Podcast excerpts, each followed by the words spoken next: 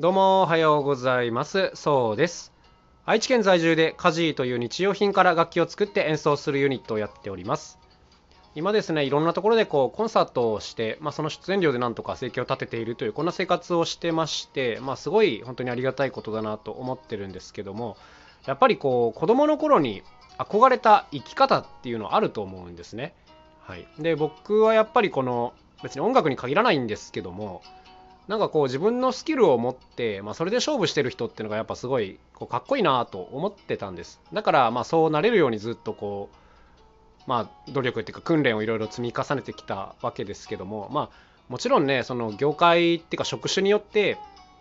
それがこう叶えられるかどうかっていうのの確率っていうのは全く違うなとは思うんですけども、まあ、何にせよですねそういう働き方がこう羨ましいなっていうのはずっと昔から思っていました。でまあ、今日のトークはですねかっこいい生き方という、まあ、そんな話なんですけどもまあそうですね。ちょっとあの自分のプライベートの話をしようかなと思うんですけども、まあ、両親がいましてでまあ個人的にはですねこの2人にはですねすごいこう憧れを持ってるんですね。まあ憧れっていうとちょっと変な言い方ですけどもまずあの父親ですね。父親はあの絵を描く人間なんです。なんか絵を描く人間って言われてもすごいこうぼんやりしてますけども、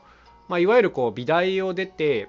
でこの絵を描くことをまお仕事にしてる人という感じなんですね。はい、でまあ実際ですね、まあ、どれぐらい売れてるかとか僕は全然知らないんですけどもまあやっぱりとはいえですね絵を描いて生活できる人なんかほぼいないわけでもちろんおそらく父もですねその中に入ってると思います。いや実際ですね日本の中に自分でこう絵を描いてそれを売って生計を立ててる人って一体どれだけいるんだろうっていうふうに考えるんですけども、まあ、やっぱどう考えても超難しい勝負ですよね。でじゃあその父がですね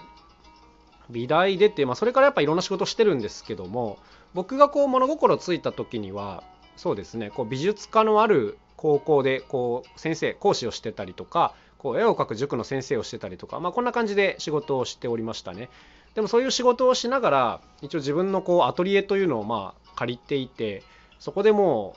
う年がら年中絵描いてましたね。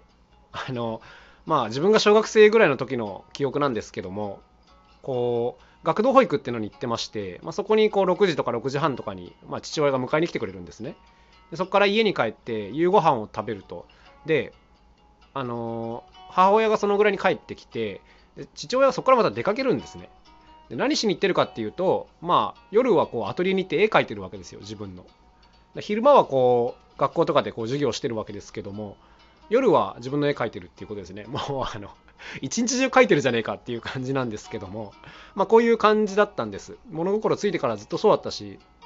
まあ今でもこう今はちょっと岐阜の山奥の方に暮らしてるんですけども一応アトリエみたいなのがやっぱり自前であってですねずっと描いてるっぽいですね。でやっぱこのですね父親まああの優しいいい人間だったなと思うんですけども何て言うんですかねそういう性格とかどうこうっていうよりもやっぱこう子供心にですねあのちょっと子供を犠牲にしてやってるなと思ってたんですね。これ面白いなと思うんですけどもやっぱあの自分が小学生の頃っていうのは父親だからそういう感じでね夜とか行っちゃうんでなんかまあ寂しい思いをすることがないことはなかったんですね。はい。まあ、ずっとこう預けられてるなみたいなことを感じることも、まあ、もちろんあったんですけども、まあ、でもやっぱ今考えるとですねそれ以上にこう好きなことずっとやってるなっていう感じだったんですよ。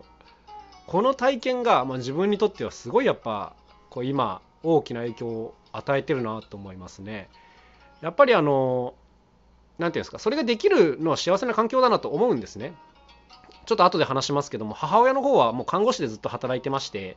やっぱこう生計立てるって意味ではうちの収入の柱は多分母親だったと思うんですけども、まあ、もちろんそういう人と一緒に暮らしてて割とこう自由に動ける環境だったとは思うんですが、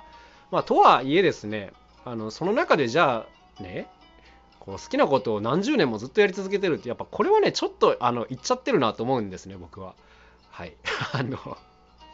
なんかだからこう仕事のために書いてるではもはやないんですよ多分。うん、だってその絵描いてもねそんなめっちゃ売れるわけではないですから書いて売ろうみたいな考えではおそらくないと思うんですけども。まあやっぱ何て言うんですかね。絵が好きなんでしょうね多分。はい。まああの僕にはですねそのセンスは全くこう受け継がれなくて僕自身はこう子供の頃からよく美術館とかに連れて行ってもらったりしてたんですけどもあんまりですねこう絵とか、まあ、映像とか目で見るものにそんなに心が動かないタイプだしなんか自分自身絵もすっごい下手であんまりこう絵っていうものに関心が持てなかったんですけどもやっぱりそういう何て言うんですかねこうなんかずっとやってる人を間近で見れたっていうのはものすごい大きな影響がありますね。うんあのいい背中を見せてもらったなと思います。はい、で、まあ、もう一人ですね母親に関しても、まあ、こちらもあのすごい尊敬してるんですね。こちらはちょっとあの父親の方向とは違ってて、まあ、単純にすごい働き者だったんですよね。うん、なんか看護師の方がこう身近にいる方は分かると思うんですけどももうあの看護師の方って尋常じゃない量の仕事をやるんですよ。あの単純にまず時間が長い働いてる時間が。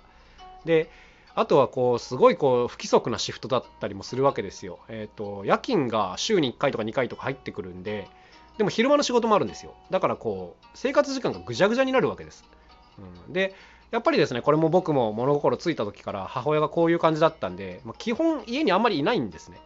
はい、いても寝てるみたいな感じだったんですよ。で、まあ、子供心にあのよう働くなと思って見てたんですね。結構本当に何て言うんですかね精神的にもこう体力的にもタフな母親だったなと今思うんですけどもやっぱこう医療現場ってすごいストレスフルなはずであの喫煙者率とかもめちゃくちゃ高いんですよ僕の母親もまあご多分に漏れずタバコめちゃくちゃ吸うんですけども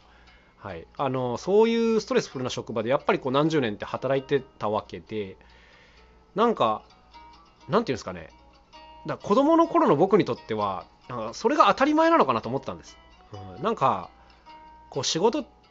する人ってもうめちゃくちゃ働くなみたいな、うん、こういう印象だったんですね。そう。まあ大人になってね今どう考えるかというとまああれはやっぱ働きすぎだよなどう考えてもと思うんですけどもやっぱりですねそのぐらいこう働く人間をこう間近で見てるとですねなんか自分なんかまだまだだなと思うわけですよ。うん、なんかまあ今こうやってありがたいことにねやらせてもらってるわけですけどもなんかもっと頑張れよお前はっていう自分の声がこう聞こえてくるわけですよね。子供の頃の僕の声がね。あのお前はなんでそんだけしかやんねえんだよみたいなこうケツを自分に叩かれてるというかね。あのまあ母親に叩かれてるのかもわかんないんですけども。まあまあこういう背中をね見せてもらってたので、まあ、子供の頃はですねもうすごい自分ちはもう放置プレイというかあの子供に全然構わないあのまあいい意味でねいい意味で構わない家庭だったなと思うんですけどもうんなんか大きなものをもらったなと思いますなんかやっぱりこう家庭環境って人によって様々だと思うので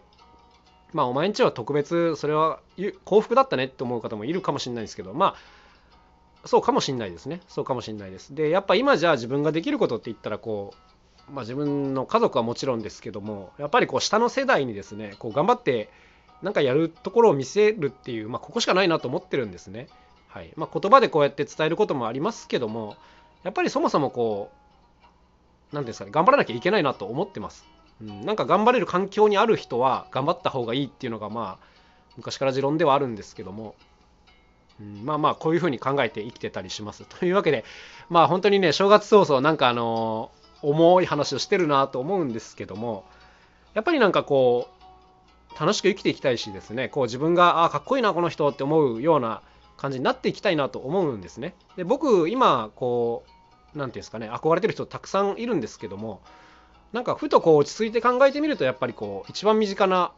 あかっこいいなって思うのは、まあ、両親だったなというそういう感じでございましたまあね別に裕福な家庭では全くなかったしそんな感じでずっとね親が家にいない家庭だったんで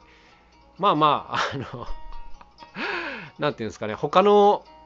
人がどう育ったのかちょっと分かんないですけども、まあ、今になってこう感じられるっていうのはすごい幸せなことだなと思います。はい、というわけで今日はですねこんなかっこいい生き方ということでお話をしてみました。はい、まあかっこよく生きていきたいですねと思いますね。うんなんかいいものを作りたいしそれがこう多くの人に見てもらえるような状況になりたいしまあ自分の欲望は尽きないですけどもはいまあ今日も頑張って一日やっていこうかなと思います。えー、皆さんもですね、まあ、頑張れる状況にある人はぜひ頑張ってみてください。えー、なんかそれがこう自分だけじゃなくて周りの人にもなんか力を与えるんじゃないかなと思っております。というわけで今日のお話はこの辺で終わりにしたいと思います。また楽しい一日を過ごしてください。さようならまた明日。カジノそうでした。